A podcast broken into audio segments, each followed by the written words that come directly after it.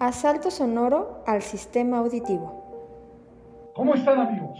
Yo soy Marcos Patiño, la voz del Ave Fénix, y los invito a disfrutar de este maravilloso podcast, Baja Frecuencia.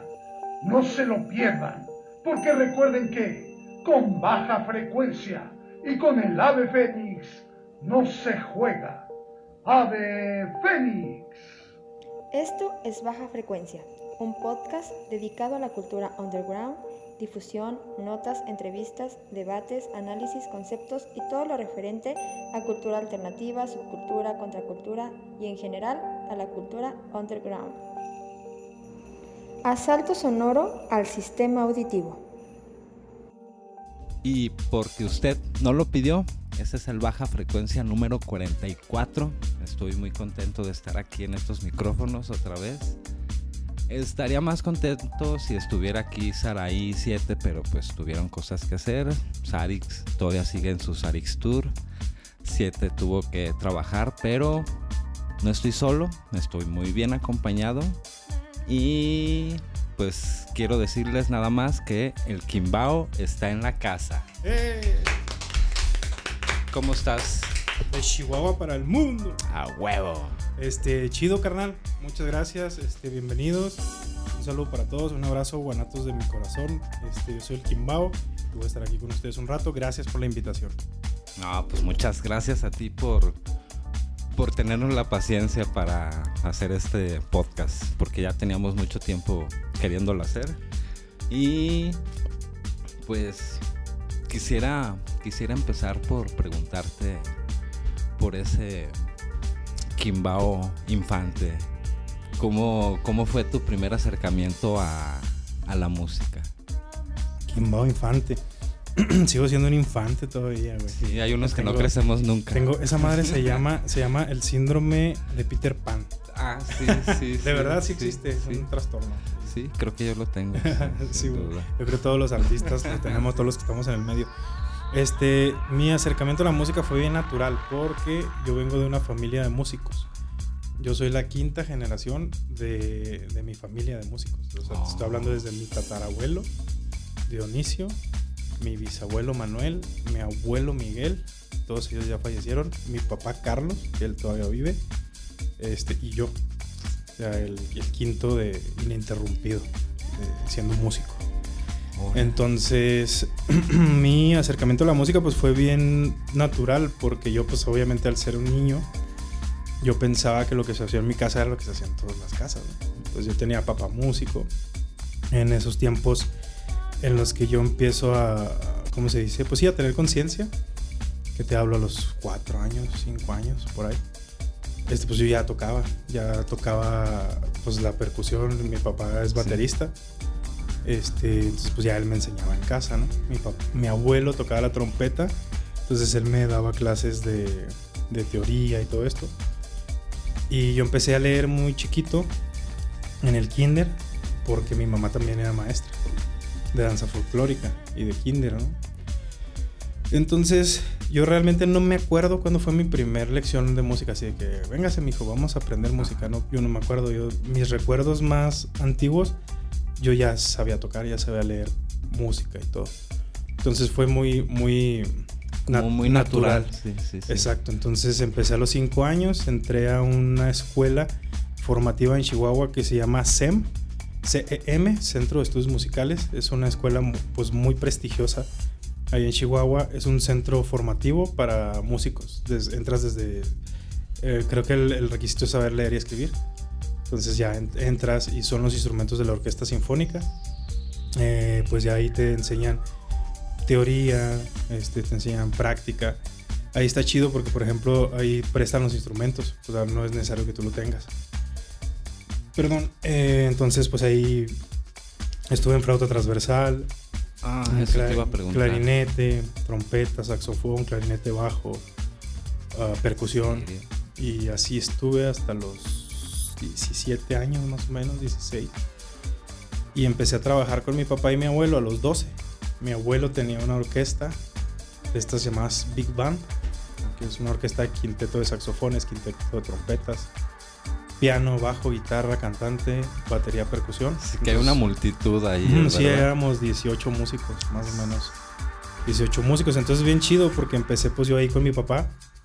Mi papá en la batería, yo en la percusión, las congas y eso. Entonces, por ejemplo, mi papá también canta, entonces las rolas que mi papá cantaba, pues yo me brincaba la batería, ¿no? Y las otras, pues ya mi papá tocaba la batería, yo tocaba la percusión. En la orquesta llegamos a estar mi abuelo, que era el director, y tocaba la trompeta. Miguel, el hermano de mi papá, también trompeta. Mi papá en la batería, yo en la percusión. Y este, mi tío Carlos, hermano de mi abuelo, en el bajo. Llegamos a estar, llegamos a estar en, El- juntos todos. juntos todos. Sí. qué chingón. Sí, desde mis 12 hasta los 15, que ya me entró el, el demonio del, del desmadre y ya me quise separar de... Como era de familia, haz de cuenta que es como, como si tú eres hijo de carpintero, entonces en la Sí. carpintería pues no te vas a enfiestar. como obligación. Porque está papá, así, porque está ajá. abuelo acá, ¿no? Entonces ya yo decía, "No, en la música, pues conoces gente y pues ya sabes la loquera y el pisto y todo ese pedo. Entonces pues yo con mis, pa- mi papá pues no, no, Sí, pues trae la hormona, todo. y ya ¿no? lo que quería era pues estar yo solo y empecé ya de ahí a trabajar en grupos, eh, boderos, en el hueso, tocando rock. Tuve un grupo, que es de donde sale mi nombre actual, un grupo que se llamaba Son Kimbao. Ese grupo se llamaba Son Kimbao porque tocábamos música cubana. Y el día que nos juntamos, que nos formamos, el día que nos vimos, el, el cantante y yo, para, para formar el grupo, al siguiente día había tocada y no teníamos nombre. Entonces me acuerdo en aquel tiempo, te hablo de principios de los 2000, me puse a buscar en el, en el- Era el internet que tenías que descolgar el teléfono. Sí. A ver, si no era como ahorita, ¿no? Y que tenías que esperar media hora para que cargara. Y que empezaba a hacer búsqueda. sonidos raros ahí en la Era computadora. América Online, me acuerdo, que para, para iniciar el buscador necesitabas meter un CD, güey. Sí, sí, Para sí. que iniciara y acá. Y una vez entrando, si entraba una llamada, ya. ya, valió madre, estaba, estaba el teléfono ocupado, exactamente. Para que veas qué tan viejo soy. ah, yo también, somos contemporáneos. Entonces, ahí busqué palabras cubanas y encontré quimbao, que es una palabra que viene de un dialecto cubano, que significa, para no hacerles el cuento largo, significa loco, pero como de loco, ¿cómo te diré? Como de, de algo bien extraño, como que algo... Como más "Ah, esto, es- esto está extravagante". quimbao, ah, vamos, Ah. a, vamos a loquear para andar bien quimbaos, ¿no? Entonces, Oh, eso, significa quimbao. Ya respondiste una pregunta que te tenía. Gracias. Sí. Su pinche madre me quemé. ah, ahí está el café. Cortesía de baja frecuencia. gracias, gracias. Bien bueno el café, se dejan caer. Pues eh, a lo que veo todo te salió muy natural. Yo creo que eres de los pocos artistas que hemos entrevistado aquí que tienen formación académica en respecto a la música. Y dices que tocabas mucho así como por con tu familia y así. ¿Cuál fue tu primer proyecto personal que hiciste? Ah, este. Pues ya cuando empecé a. Porque digo, al principio era tocar. Porque pues es lo que había en casa, ¿no? Es como te digo, como, como el que es hijo de mecánico y va y le ayuda al mecánico, ¿no? Sí, sí, sí. O el hijo de carpintero que vaya aprende a, lijar para ayudarle a papá. Así yo aprendí a tocar pues, para irme con mi papá, ¿no? En el otro extremo estaba mi mamá, que era, es pintora y maestra de danza folclórica. Entonces, pues en ese No, tiempo, pues no familia de artistas. pues la danza folclórica pues no me llamaba mucho la atención, ¿verdad? Entonces, yo, yo decía, yo decía, pues no. Y sí estuve, ¿eh? tengo diplomas y todo el pedo. Ah, sí. Sí, sí, sí, muchos años. Este, estuve en el CEDART, muchos años en los, en los talleres del CEDART ahí en Chihuahua. Eh, entonces era pues ir con mamá o ir con papá. Entonces me gustaba mucho el fútbol, siempre me ha gustado. Entonces haz de cuenta que mi vida era escuela, fútbol, música y igual, ¿no? Y repetir. A los 16 años, más o menos, es cuando conozco a mi carnal Jamir Luna, que es un compositor también de allá de Chihuahua. Y es cuando hicimos Son Kimbao, que fue el primer proyecto serio que tuve, ¿no? Esto estuvo muy chido, el proyecto era un, un proyecto de rock, mm, muy mezclado. Siempre como la música mestiza estuvo mucho en mí, porque mi música favorita es la música de los noventas. Es cuando me tocó a mí crecer, ¿no? Pasar de ser niño a ser adolescente.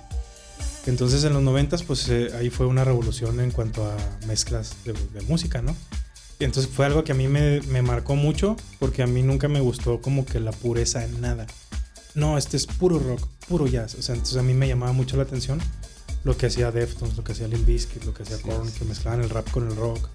O Eminem que tenía rolas con una popera, o Nelly que tenía rolas con R&B. Sí, esa, esas fusiones. Todo eso que luego se destapó más con un grupo argentino que se, llama, se llamaba Ilia Curiaquian de Valderramas. Ah, sí, Y entonces esos vatos mezclaban el rap, pero, pero cantaban también. Entonces sus shows me marcaron mucho porque empezaban con una rola bien pesada y luego de repente tocaban una cumbia y luego de repente una salsa y luego otra vez una bien pesada y luego una romántica. Entonces yo decía, güey, yo quiero ser así cuando sea grande, no mames, qué vergas, ¿no?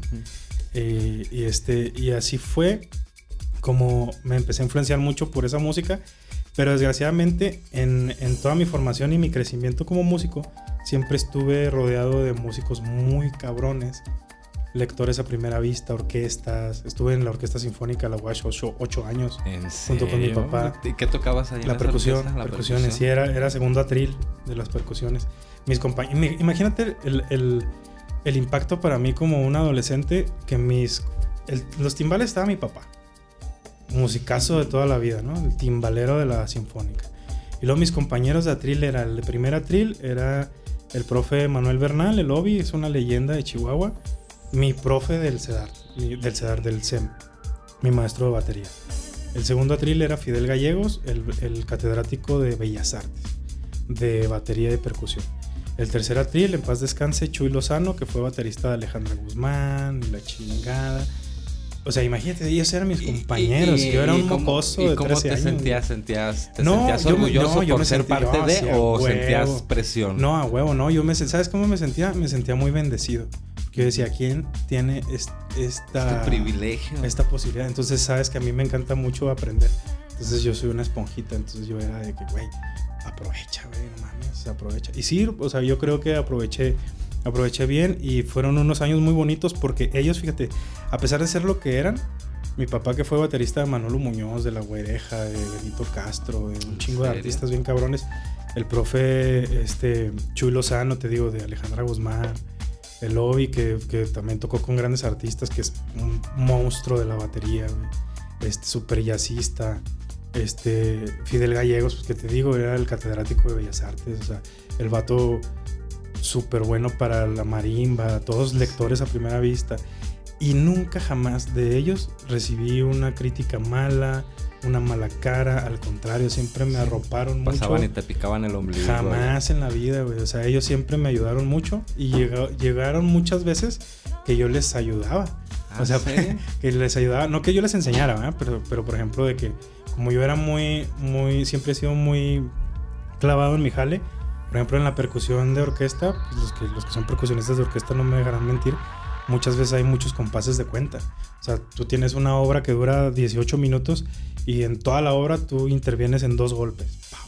y se acabó. Entonces tienes que estar contando y contando y contando. Entonces es muy común que se te olvida cuando, en qué cuenta van, ¿no? Imagínate que tienes que contar 180 compases y entrar al 181 con un golpe.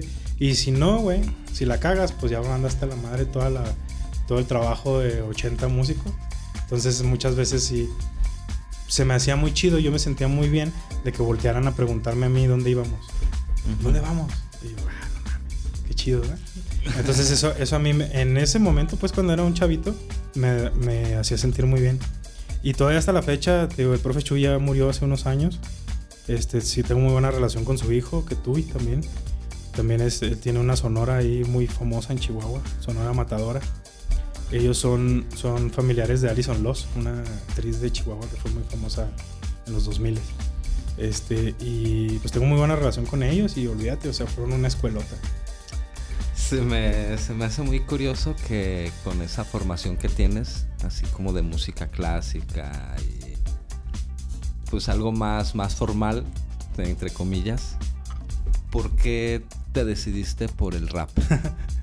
Eso, fíjate que eso fue durante, es lo que te decía ahorita, durante mi niñez y mi adolescencia era un tabú, porque al estar yo en la sinfónica, en la big band de mi abuelito, rodeado de musicazos de primer nivel, lectores a primera vista, o sea, super músicos todos, todos con sus hijos también, este, más o menos de mi edad, que ahorita son unos maestrazos todos, muy buenos amigos, eh, prácticamente la mayoría. Entonces ellos siempre era pensar en, en, la música virtuosa. Y a mí me gustaba, en los 90 a mí me gustaba Snoop Dogg, me gustaba Limp Bizkit, me gustaba este, Dr. Dre, me gustaba Ice Cube. Entonces era como que, me gusta Ice Cube, casi no se nota, ah, me gusta Ice Cube. Una playera no, no te delata esa este, playera. Entonces era, ay, no mames, o sea, nosotros escuchamos a, Tino Contreras, a los grandes maestros del jazz, este, estudiamos esto, tocamos este, rolas de Dream Theater, ¿no? O de rock progresivo súper super este, difícil de ejecutar y todo. Ese güey oyendo Snoop Dogg, ese que... Entonces a mí me gustaba. Entonces muchas veces me, me generaba conflicto este, en mi entorno el ser tan básico, entre comillas. Pero pues yo, a mí me valía madre, ¿no? Entonces, este sí, era bien extraño porque te digo, Todavía ahorita yo manejo un humor muy ácido en las redes sobre todo. Este, me gusta mucho picar la cresta y todo. Porque desde niño aprendí la diferencia entre, entre, lo, entre los gustos y lo que está bien hecho, O sea, obviamente pues la música es un arte que requiere ciertas, ciertos elementos para que, esté, para que sea correctamente eh, ejecutada y que digo, puedas decir que es música, ¿no? Y que no es ruido. Entonces, este, yo pues desarrollé mucho y muy rápido ese entendimiento de a mí me gusta esto y no me gusta porque es lo mejor o porque es muy bueno o quiero que le guste a todos, me gusta nada más. No voy a decir que es lo mejor porque no es cierto. ¿eh? A lo mejor si yo hablara de la música más perfecta hablaría de Mozart. Sí. Pero por ejemplo yo ahorita prefiero escuchar un playlist de Bad Bunny que un playlist de Mozart. Y eso no quiere decir que, que yo no sea músico o que no sepa música o que, o que sea un sacrilegio y que esté haciendo que Mozart se revuelque en su tumba, ¿no? Porque yo sé perfectamente que fue Mozart que le dio al mundo y sé perfectamente quién es Bad Bunny y qué le está dando al mundo y qué le está dando a la música, qué le está dando a la industria. Entonces eso siempre lo recalco. Es bien importante saber la diferencia entre negocio de la música y música. Ah. Entonces, cuando sabes muy bien esa diferencia, tiendes a dejar muchos prejuicios y todas esas madres y a estar en el, nivel en el que yo me considero que estoy ahorita, que no es de hace mucho, es de hace unos tres años, en el que disfruto todo. Disfruto la música como no tengas idea. Yo no voy a poner en mi playlist, tú no vas a encontrar a los Beatles, ni vas a encontrar a, este, no sé, a Motley Crue, no vas a encontrar música clásica, no vas a encontrar a Pink Floyd, porque me aburren. Más no quiere decir que no reconozca lo que le aportaron a la música, ¿verdad? Que es, que es mi profesión. Este, pero por ejemplo, si tú, yo me invitas a tu casa y pones Pink Floyd, pues no me voy a ir, güey. Lo contrario que haría un fan de Pink Floyd si va a mi casa y pongo Bad Bunny. ¿Te fijas? los prejuicios no tienen nada que ver con los conocimientos. No, esa, esa frase me, me encantó. Sería como o sea, tú, todo, con toda la formación académica que, que tenías, te fuiste como al otro extremo, ¿no? Sí. Y a lo que veo y a lo que estuve escuchando en tu música, siento como que en el hip hop encontraste esa versatilidad. Porque a lo menos las pocas rolas que yo escuché de un canal que tienes, el Kimbao creo que es, ninguna base se parece a la otra. sí, no. Eh, ¿cómo, ¿Cómo encontraste eso? ¿Cómo diste con eso de que el rap te daba esa, esa facilidad para experimentar cuando pues en realidad pues muchos artistas pues no lo usan, ¿no? Las bases muy electrónicas, muy al muy de la época, muy de la moda, pero pero tú sí le diste ese ese tono así como experimental. ¿No? Sí, es, sin creer, es natural. Sabes que yo tengo una frase que siempre digo en mis rolas y en mis shows, que es la música es una sola. O sea, no hay etiquetas de nada, la música es una. Sí, sí. La música es el arte de bien combinar los sonidos y silencios con el tiempo. Técnicamente. Esa es una, no hay que, oye, estas músicas o esta otra música. es una nomás. Entonces, a mí me quedó muy grabado eso, porque esa frase no es mía, esa frase es de mi abuelo, en paz descanse. Este, esa frase mi abuelo la decía mucho. La música es una sola. Ah, oiga, porque en la orquesta, por ejemplo, tocábamos los últimos años en tardeadas dominicales, que ya no había mercado para las orquestas, ¿no? Entonces era muy común de que, oye, ya escucho el duranguense. guácala, qué asco eso, maestro. Y mi abuelo decía, Shh, cállese, cállese, la música es una sola. Si no le gusta, no la escuche. Y ya. Entonces mi abuelo era muy, era muy sabio en eso. Mi abuelo de repente escuchaba o me preguntaba a mí, me decía, oye, ¿cómo se llama este grupo? ¿no? Por ejemplo, de rap. En aquel tiempo estaba mucho Control Machete. Control Machete, este, Caballeros del Plan G, creo que sí se llama, no me acuerdo. Eh, entonces me preguntaba, ¿cómo se te hace eso? No, pues está chido. Sí, vea que sí, a él le gustaba mucho, lo, lo emocionaba mucho la gente que hacía cosas bien extrañas. Nuevas, ¿no? Ajá. Y mi abuelo era un músico, fíjate. Él murió a los 94 años. Él llegaba a su casa y él todavía, hasta su último año antes de morir, él escribía todos sus arreglos en, papel con pluma de tinta china. de que remojaba la pluma sin albur. las partituras. Y a escribir. No mames, yo a veces cuando hago mis rolas, que tengo que escribir para uno o dos músicos más que, que van a grabar conmigo, o sea, corrijo 200 veces. Ahora imagínate en una tinta que no puedes borrar. Sí, güey. mi abuelo, tú no le veías ahí corrector. O sea, él tenía una cosa que se llama oído absoluto. Era muy chido. Ajá. Eso lástima que no lo, no lo heredé. ¿No? pero, sí, no batallaría tanto. Este, pero sí, eso, eso decía mi abuelo. Y, respondiendo a la pregunta, eh, es así, es natural. Porque no es tanto el hip hop o el rap. Lo que pasa es que yo canto rap porque me encanta el rap. Pero si te fijas, por ejemplo, tengo rolas como Por eso te vas, que tiene Fry Screams, que es muy propio del metal, que me gusta. Sí. Entonces es rap y Fry Screams. Y tengo rolas como Fraca, que tienen el coro que es cantado. Como, ah, eso mismo te iba a que es canta, Que es un bolero, ¿no? Y es cantado. Sí, sí, Entonces, este, es eso, es que haz de cuenta que. Eh, dijo una vez antes Spinetta, ¿por qué? Porque le preguntaron eso, ¿por qué Ilia Kuriaki canta, rapea y luego cantan funk y luego rock y luego, él dijo, yo hago la música que me sale de los huevos. Así. Entonces eso se me hace que es muy sensato, ¿no? o sea, es muy sensato. Este, el rap tiene esa ventaja, que como, como ah, el ritmo y poesía se puede montar prácticamente en una base de cualquier estilo, este, es, es tan noble que lo puedes adaptar prácticamente a, todo, ¿no? Y, depende cómo lo adaptes, eh, te da un resultado bien chido, porque por ejemplo mi rola flaca es una rola, si tú la escuchas, súper romántica, melosa, dices, no mames, o sea, y si pones por eso te vas, es una rola súper agresiva, con insultos, con, con palabras altisonantes y, y fry screams en los coros, gritado, con mucho coraje, ¿no?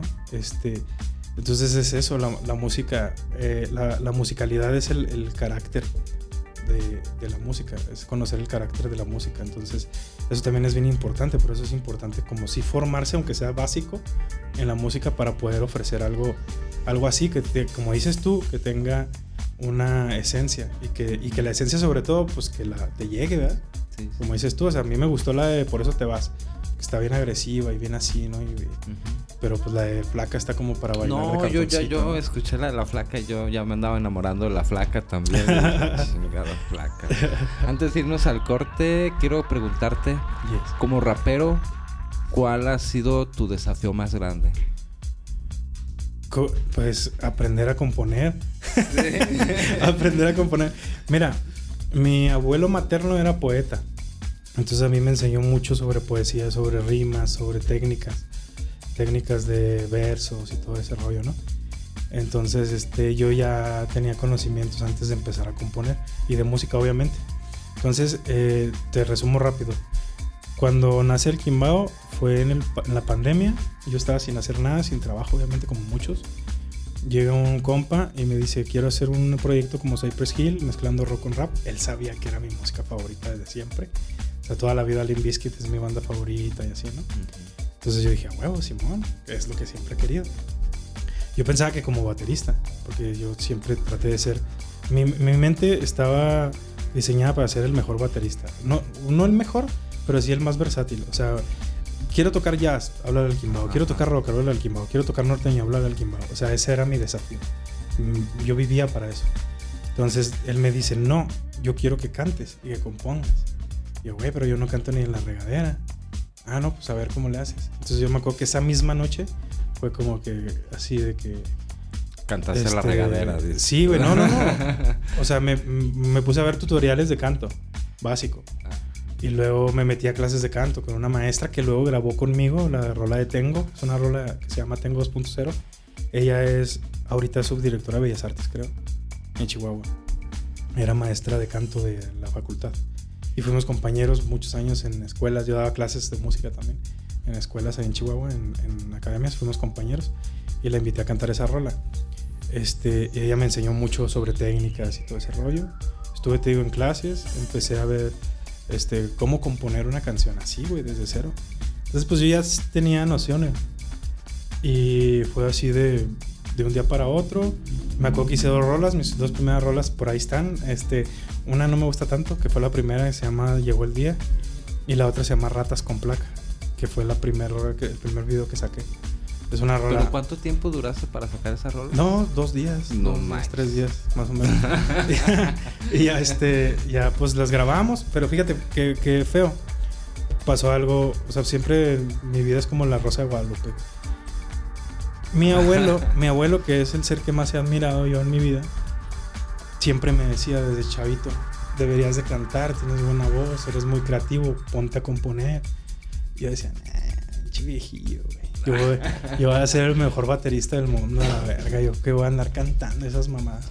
Canta, Carlos, canta. Tú, tú eres bueno, te he escuchado y, eres muy creativo y tienes mucha imaginación. Compón rolas, te va a servir. Y luego me preguntaba, ¿no? Oye, aquí, ¿cómo podría rimar? Mi abuelo escribía más música que letras, ¿no? Pero sí tenía algunas letras.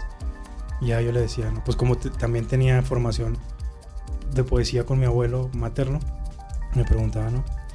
Pues total que para no hacerte el cuento largo, le cumplo el sueño y el día que yo salgo de grabar Ratas con Placa, que fue la primera rola que grabé, ese día murió mi abuelo. El día que yo salí del estudio. O sea, mi abuelo en vida no me escuchó cantar. Nunca supo que me hice compositor, que fue como que era como una especie de sueño guajiro de él, el hacerme a mí, que era, perdón, de mis demás primos, pero yo era su orgullo.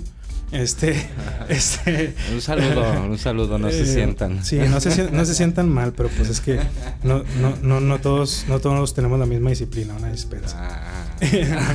y este, pues sí, yo era como que su, como que su, su orgullo, su, ¿sabes? Y hay por ahí unas entrevistas en YouTube que todavía estaban donde lo dice. Algún día las voy a recortar y las voy a subir para que les, ar- Pásamelas, para que les arda más. Oye, para la parte musical de este podcast, te pedí una rolilla Ey, y me gustaría que nos la presentaras y nos dieras algo de contexto. ¿cuál- pues, ¿cuál quieres? Mm, a mí me gusta esa que tiene la base así metalera. La- por eso te vas. Porque no es una base, o sea, sí se escucha una banda de rock, ¿no? Sí, es una, es una banda de rock, sí, sí, sí, son instrumentos reales. Sí. Sí, esa, esa fue la última rola que grabé este, con el productor que tenía el señor Kimbao, Pepe Piocha.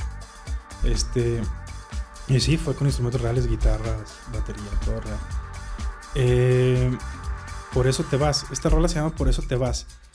Eh, es bien divertido porque en, el- en la cultura hip hop se utiliza mucho el beef o el diss track, ¿no? Que es como tirarle a alguien o a los enemigos imaginarios que mucha gente, mucha gente se burla, pero realmente está chido porque conviertes lo negativo en, en arte, ¿no? Entonces es un desahogo muy chido. Oye, sí Este, no nomás insultar por insultar, como, Sí, como un- un vato ahí de Puerto Rico que empieza con R, este que nomás insulta por insultar, ¿no? Pero, Ah, sí, sí. Yo Mm. tengo un amigo imaginario, debería inventarme un amigo imaginario, un Ándale. enemigo imaginario también, ¿no? Aquí en, en este, en este caso no fueron tan imaginarios, porque haz de cuenta que, fíjate, al empezar yo a hacer rap, yo era un músico pues más medianamente conocido en Chihuahua, que es un lugar chiquito, por mi familia y todo. Entonces de repente yo siempre pues fui catalogado de pues, medio mamoncillo y así, ¿no? Porque tocaba aquí y allá. Y estuve en un proyecto muy grande que se llamó El Último Real. Entonces pues sí éramos muy envidiados, la verdad, porque nos fue muy bien. Muy, muy bien. Este, entonces, de repente, que de un día para otro me hice rapero, ¿no? Entonces eso no cayó muy bien en, en el ámbito de los raperos trus, super reales, calle, acá que todo lo pueden, ¿no? Entonces eso, eso, eso no cayó muy bien, porque como, como ese güey que no es de clica, que no es de barrio, que no tira placa, que no raya las paredes. Sí rayaba cuando estaba en secundaria, pero que no raya las paredes. Que no se pega el tiro. Que no se. No, o sea, fíjate, fíjate, fíjate que el tiro, el tiro sí me lo pego porque ¿Sí? siempre he sido bien peleonero. Ay, Sí, no, perdón. no soy, no soy, no soy, no soy nada. y su mujer aquí lo avala, ¿eh? No soy nada de culo. De hecho, me, de hecho, me he peleado más veces aquí en Guadalajara que en Chihuahua. Desde que llegué aquí. Ah, espero no hacerte enojar me, nunca. me agarraba chingazos más veces aquí. Y tú bien tranquilo, ¿eh? No, soy tranquilo, nomás que pues sí me saca mucho de onda unas cosas. Para la ropa. Ajá. Va. Esto es por eso te vas. Eh, digo, la, el- la historia es que. Sí, Es- tienen, sí, sí. tiene cabeza y tiene Sí, pies. sí, claro, claro. tiene Cuando, nombre cuando, cuando yo empecé en el, cuando yo empecé en el rap, que me empecé a ser rapero y a meterme a la escena, no les gustó a la mayoría de los de Chihuahua. Este, muchos se hicieron muy amigos míos, los, los adoro, los aprecio. Pero algunos por ahí que son muy populares, pues porque ellos han avanzado pagando bots, pagando views, están por ahí en algún crew medio conocido a nivel nacional porque pagan payola, que está bien. Cada quien avanza y se hace conocido como puede, ¿verdad? Yo me hago conocido con la música y, y haciendo rolas buenas. Hay otros que lo hacen pagando, está bien. Todo- cada, cada quien lo hace como puede. Un hombre no. Entonces, entonces en, en- en Chihuahua empezaron, pues ya ves cómo son los chismes, empezaron a tirarme en redes. Siempre, siempre, debo aclarar, siempre desde cuentas falsas. Hasta la fecha, ¿eh? Yo los martes hago en mis redes una dinámica que se llama Pregúntamelo di- o dímelo, ¿no? Y, y me llegan en Instagram preguntas. Este, no te voy a decir que tengo 100, pero la media es de 20, 25. Pues está bien, ¿no? Para, para un cabrón que no es nada conocido.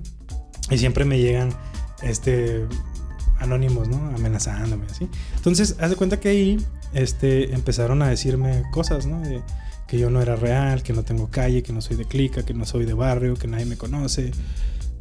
Pues sí, básicamente eso, que, que era un intruso en el rap. Entonces decidí responderles pues de la mejor manera, que era haciendo una rola que ninguno iba a poder eh, responderme. Y hasta la fecha pues nadie lo ha hecho, porque la neta yo creo que no, no hay manera. Creo que, qué? creo que con esa rola los ¿Por, destrocé. por qué el nombre? Por eso te vas. El coro dice, el coro es bien sencillo eh, y lo quise hacer así adrede, porque quería que fuera bien pegajoso. que fuera muy sencillo porque es gritado. Pues quise meter el elemento más poderoso del rock, que es el fry scream, que es una técnica de grito.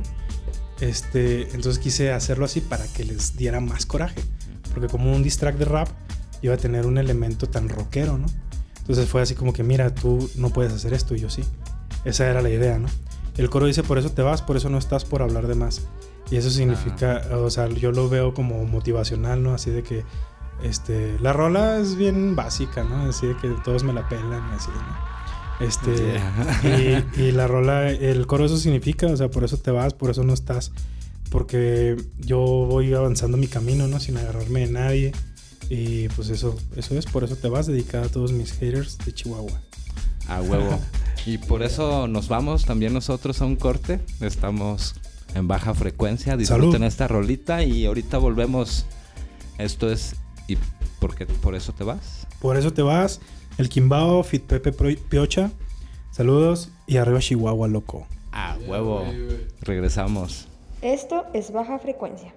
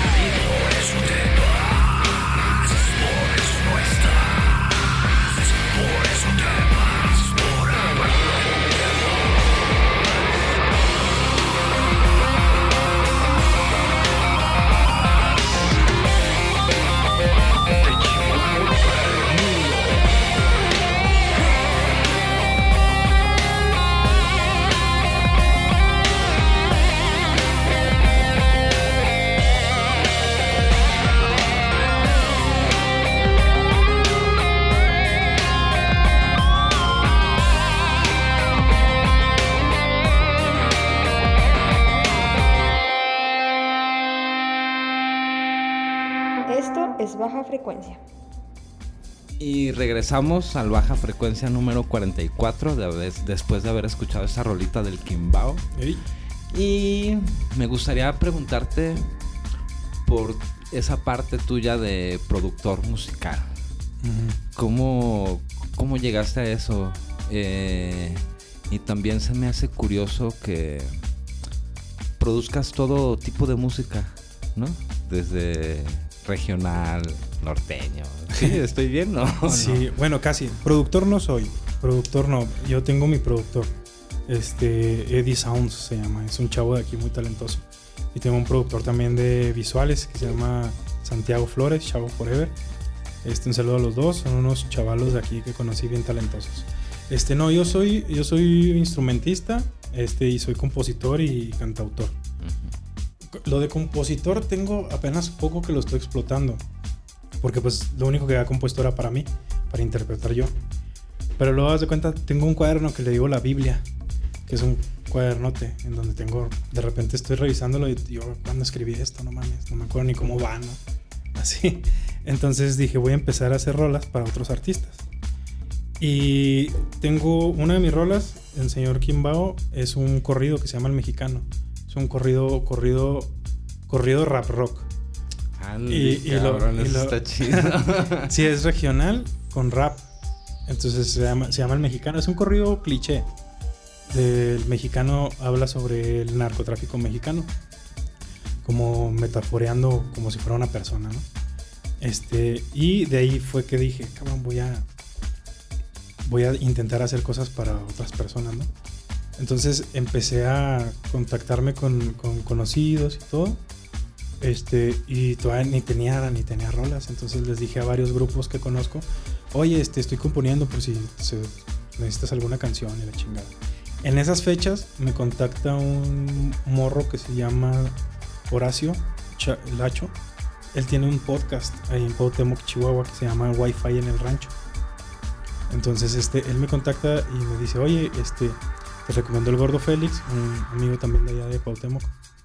Es cantautor también. Este, yo le pedí una rola para mi podcast, pero dice, yo no te puedo hacer lo que quieres, porque él quería un regional con rock. Entonces dice, pero tengo al indicado que te va a hacer lo que tú quieres. Entonces ya me lo mandó a mí.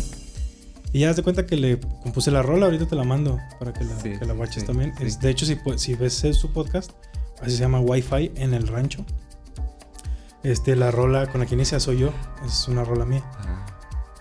Entonces esa fue la primera rola que hice bajo encargo. Se la vendí, obviamente.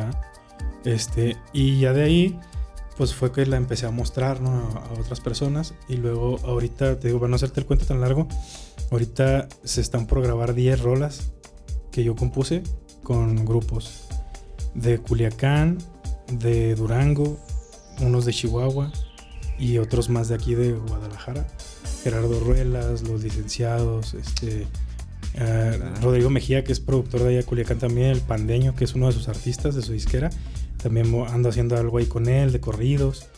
Este, los de La Orden, que es un grupo bien perro de allá de Chihuahua norteño.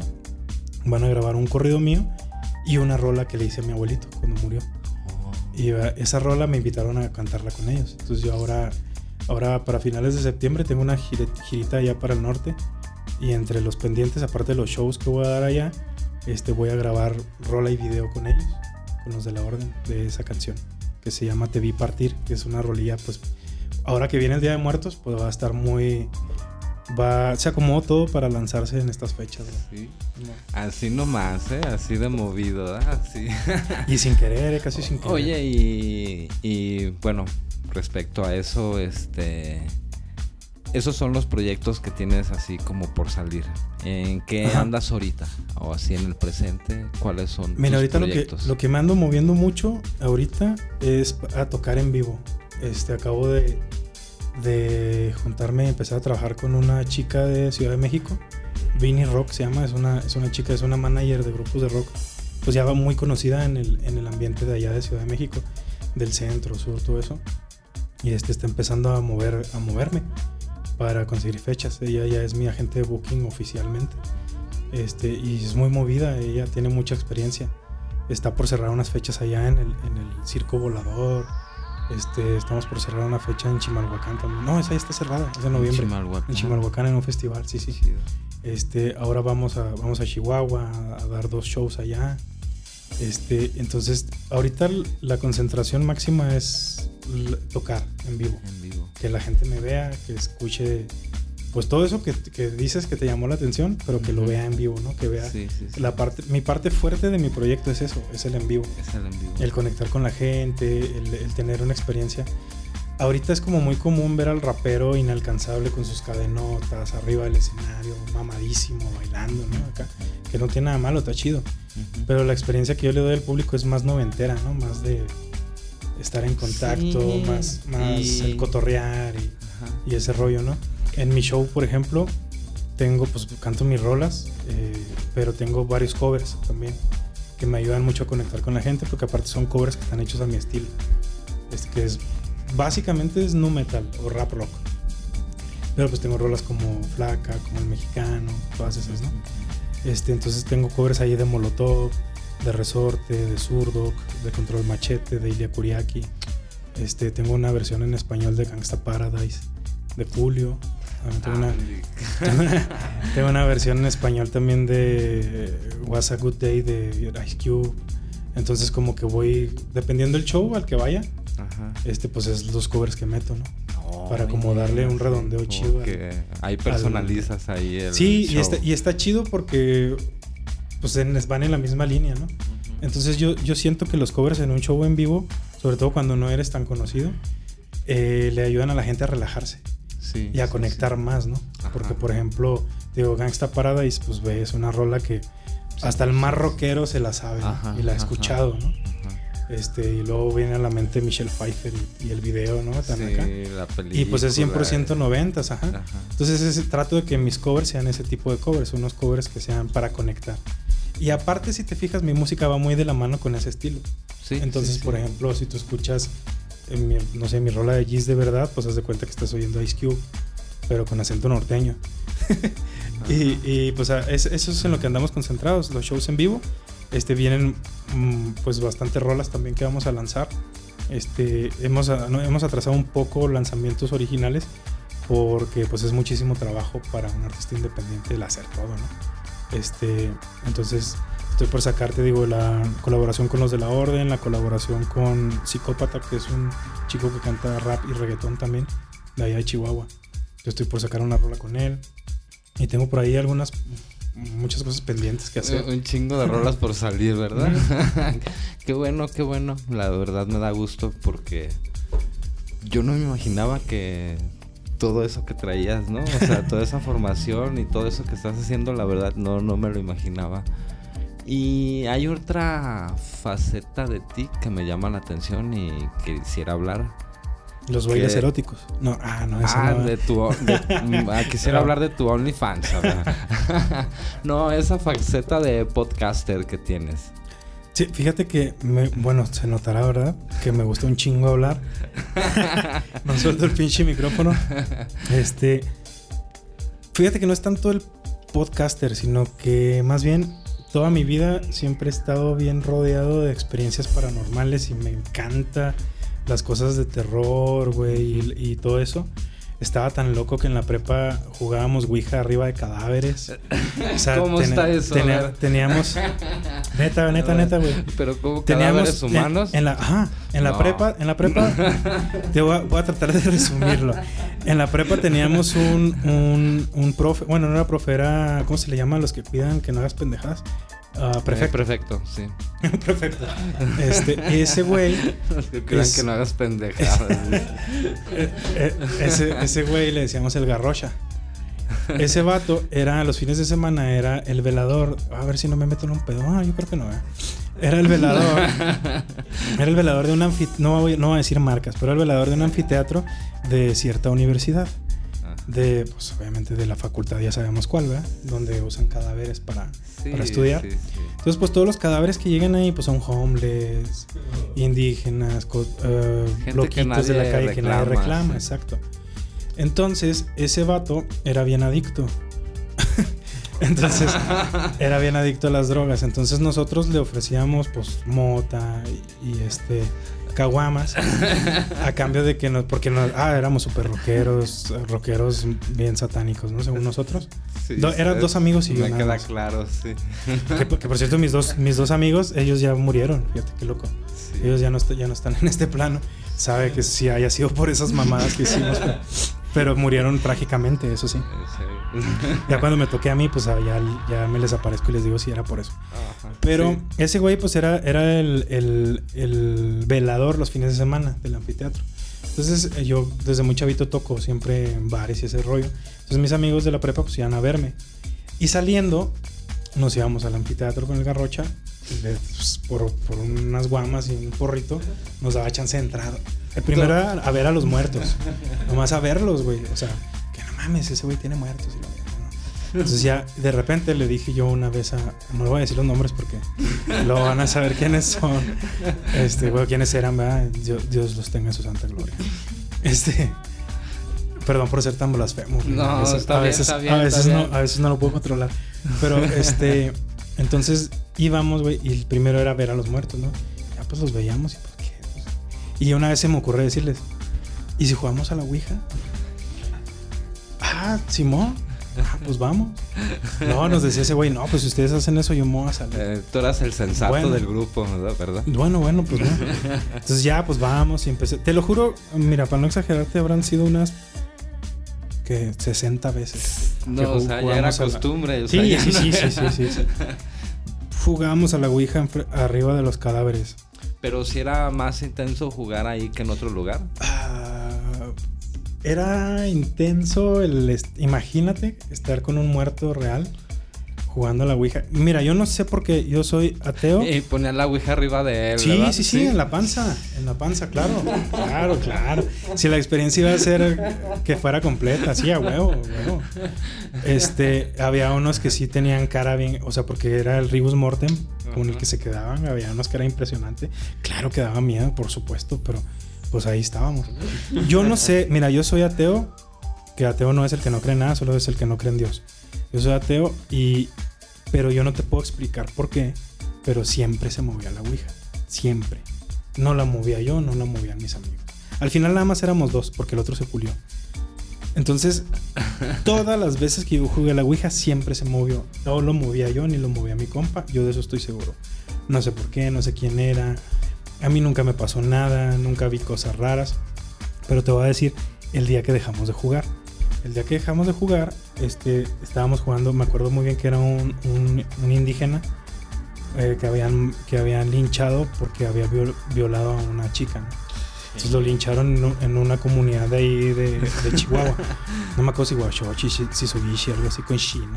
Pero era de ahí, era un tarahumara. Entonces el vato estaba horrible, güey. Y, y, y estaba todavía hinchado y con sangre. O sea, no ensangrentado, pero pues se veía madreado. Ajá. Y tenía los ojos abiertos, güey. Estaba, era bien impresionante. Y el vato pelo largo, gordito, güey. Y no me acuerdo, pero creo que sí olía culero.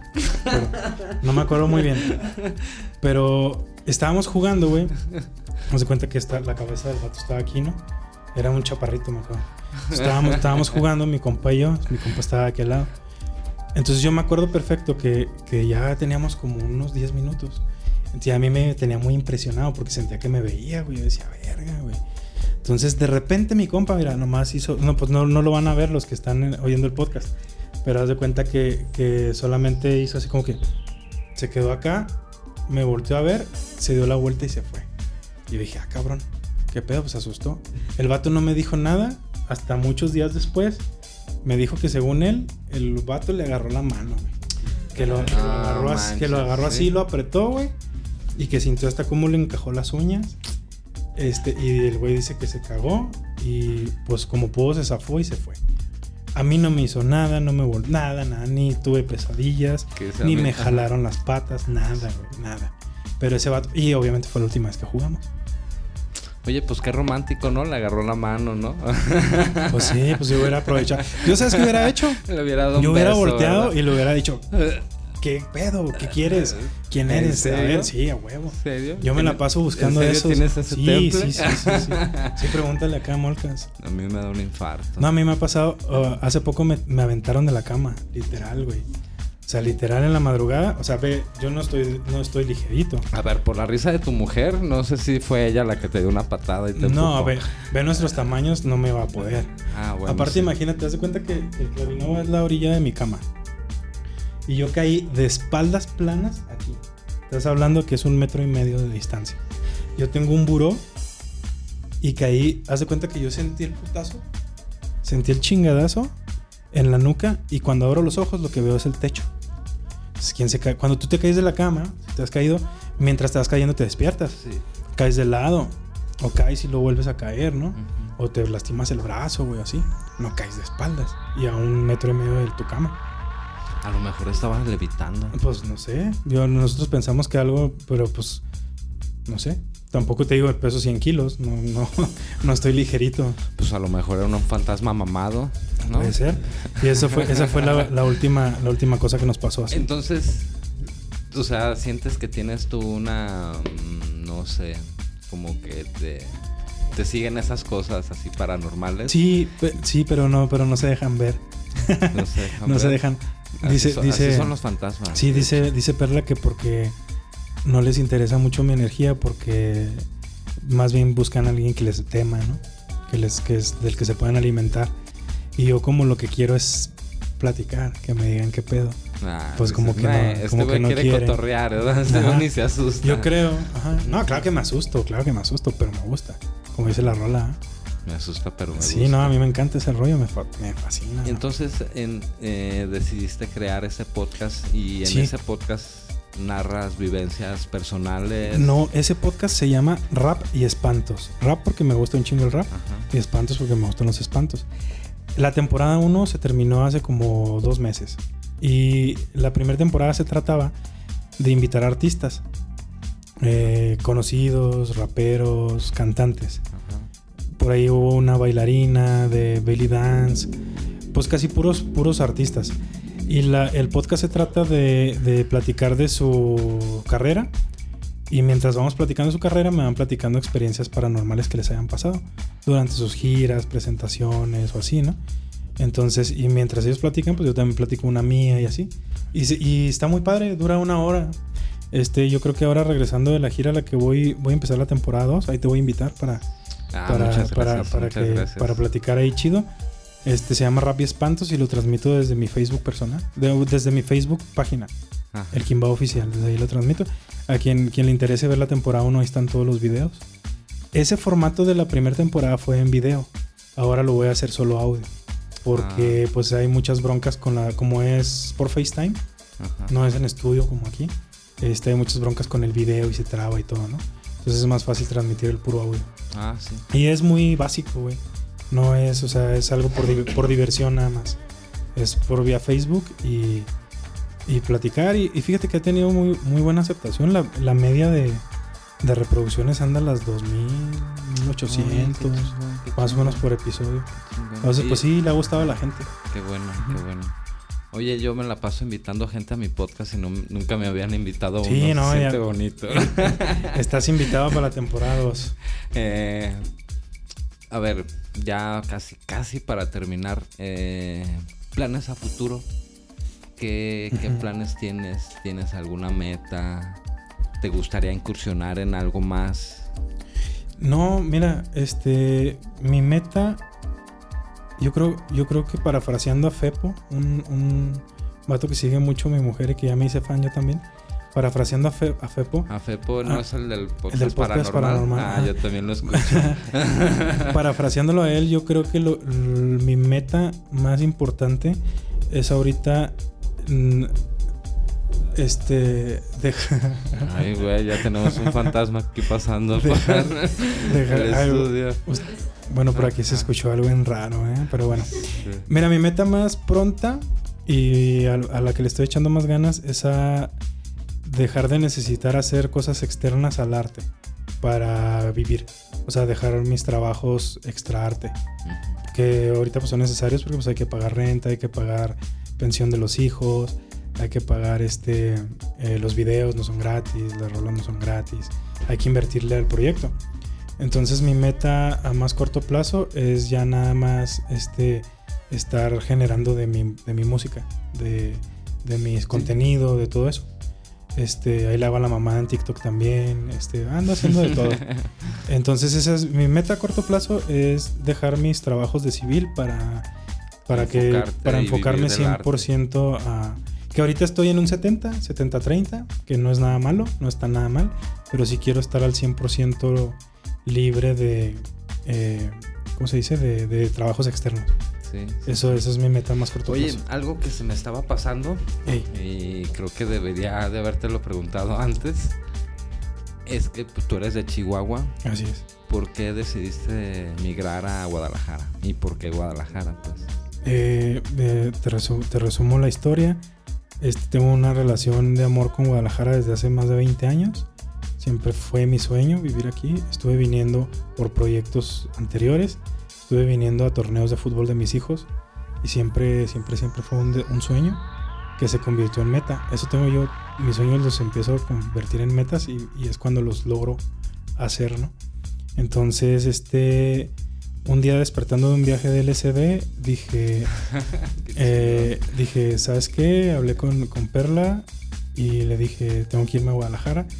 ¿Por qué? Porque ahí está la escena, ahí están las grandes disqueras, ahí están los grandes escenarios. Geográficamente estamos a do- 2.600 kilómetros, es un viaje caro, entonces quiero irme a vivir allá. Este, yo pensaba que era pues ter- terminar mi relación y, y irme, ¿verdad? Claro, yo pensaba que me iba a dar las gracias y que me iba a decir, vayas este pinche loco. Y no, todo lo contrario, fue, "Va- vámonos. ¿Tú crees? Yo creo. Vámonos. Oh, Este, agarramos nuestras chivas y nos venimos para acá. Ya vamos a cumplir dos años aquí. Un año, ocho meses tenemos en mayo, ¿eh? Cumplimos los dos años. En mayo. Y la decisión fue por, por mi proyecto, para venir a, a estar geográficamente más cerca y mostrar mi música así. No solo por las redes, que es muy bueno, ¿no? Pero venir a dar shows, conocer gente, hacer juntes. Este, y pues mira, aquí estamos muy bendecidos, invitados a podcasts como el tuyo, a, a toquines y, y ahí andamos. Ah, qué chido, qué chido. ¿Y entonces sientes que te resultó? Sí, no, claro, claro, Sí. claro. es- eso es lo que. Mira, dijo Arnold Schwarzenegger: no hay plan B. Ah, Aquí hay una un solo plan. Este, y, y vamos a llegar a la meta o vamos a morir en el intento. Así de simple. Qué chido, me encantó, me encantó esa respuesta. Y pues, pues ya es momento de despedir este podcast. Muchas gracias, muchas gracias. Este, la verdad, superaste mis expectativas. No, no, en serio, en serio, en serio me sorprendiste. No, no pensé que. Ajá, no, sí está la invitación abierta. A lo mejor un día nos nos aventamos otro, espero aventarnos otro. Es más, nos vamos a aventar otro. Ahora ya. Porque antes de entrar nos aventaste unas historias ahí que pues ya por el tiempo no, No alcanzamos. no vamos a poder alcanzar, pero este ya para casi despedirnos, una pregunta que me gusta hacer. ¿Qué consejo eh, le darías a la gente que está empezando a, a, a meterse en esto del arte? ¿Qué consejo le darías que a ti te hubiera gustado que te dieran más joven? O cuando empezaste en Mira, te, te voy a dar dos respuestas. Una, la mía, la que sale del corazón. Y otra, la que te voy a dar por respeto. La que me sale del corazón es yo no doy consejos. Me caga dar consejos. Y que me den consejos. Pero la dos, que es por respeto y porque eres mi compa, te la voy, Y te la porque voy. estamos en un podcast. Sí, porque estamos, y porque estamos en un podcast y, y, y- y hay, que, y hay que trabajar. este, mira, es algo que no les va a gustar. Este, si, si se quieren dedicar al arte, tal vez, tal vez los voy a desmotivar, pero les voy a decir. Yo tengo 38 años de edad, trabajo en la música desde los 12, échenle cuentas, los que saben matemáticas. Estudio música desde los 5 y me considero un aprendiz. Sigo aprendiendo, sigo preparándome igual que hace 26 años, sigo estudiando diario, sigo eh, tomando clases, sigo ensayando todos los días, sigo aprendiendo técnicas de escritura, sigo trabajando y preparándome porque te voy a responder con otra frase de mi abuelo, la música es infinita, nunca se acaba, nadie sabe todo. Entonces, este, si se quieren dedicar al arte este, y tienen seis meses tocando la guitarra y ya les surge hacer una banda, tomarse fotos, hacer un video oficial, no lo hagan, no estorben. Dejen que la gente que sí se prepara haga las cosas. Sí, cierto, eso es muy bonito que todos tenemos derecho a expresarnos. Claro que sí pero también debemos de tenerle respeto al arte. Y el respeto al arte es eso, prepararte. Si no estás listo, no tienes por qué estarle quitando el, el, espacio a, a, los que sí se dedican de corazón y que viven de esto, porque este es un oficio, no es un juego. Entonces los musihobbies, a chingar a su madre, y los que realmente quieren el arte y están comprometidos, no se dejen de preparar. Y pues ahí, ahí se van a topar cabrones como yo, con los que vamos a poder seguir compartiendo música, seguir compartiendo arte y pues dándole a este a esta locura que se llama música, ¿no? Wow. me encantó, me super encantó. perdón por la grosería. No, no, no, aquí se vale de todo y muy muy realista y muy sensata esa respuesta, ¿eh? Porque uno tiende a romantizar el oficio del artista. Pero, pues en realidad es sudar la gota gorda. No, es una chinga, hermano. Es, es un trabajo 24-7. Tienes, tienes que, mira, cuando no eres de abolengo, como dicen aquí, o cuna de oro como en mi tierra, tienes que chingarle, este, y trabajar para invertirle y también vivir. O sea, no es fácil, no es para cualquiera, la neta, no es para cualquiera. Me queda, me queda muy claro. Y pues muchas gracias eh, por venir. Espero que que te la hayas pasado a gusto. Yo, yo me divertí como enano, la verdad. Eh, espero, espero de verdad hacer una segunda parte. Sí, cuenta con eso. Y luego hacemos un crossover ahí con tu página. Sí, sí, sí, sí. sí me, eh, Rabia Espantos 2 empieza la segunda semana de octubre. Entonces estamos a nada. Me pasas ahí, ¿no? Sí, sí, este, ahí para ponerlo en nuestra humilde página. Y pues nada, este es el baja frecuencia número 44, gracias a Sweet Home Music Center, a Luis Legaspi, a Rosa que estuvo aquí en los controles, a mi compa el Keops que me acompañó, a Perla, a Perla, es esposa de, de aquí del Kimbao. Y Kimbao, muchísimas gracias a ti también. Eh, no, gracias, gracias a ustedes, gracias a ti hermano por la invitación. Este, muy agradecido, muy honrado. Este, y aquí pues ya sabes, humildemente eh, tienes un compa, a toda tu audiencia, los que gusten seguirme en redes sociales, en todas las redes sociales, todas las que se imaginen, ahí ando de ridículo. Este, el Kimba Oficial, eh, Facebook, YouTube, todo. Este, apóyenme, soy artista independiente, me gusta mucho hacer música y estoy seguro que les va a gustar lo que hago. Eh, sí, investiguenlo. No, ahí me pasas tus redes todas para ponerlas aquí en, el en la descripción del programa, tanto como también en nuestra humilde página. Y pues nada, muchas gracias por habernos aguantado. Y pues nomás me queda decirles, tomen mucho pulque y diviértanse. Bye. Hasta luego. Chihuahua. Chihuahua,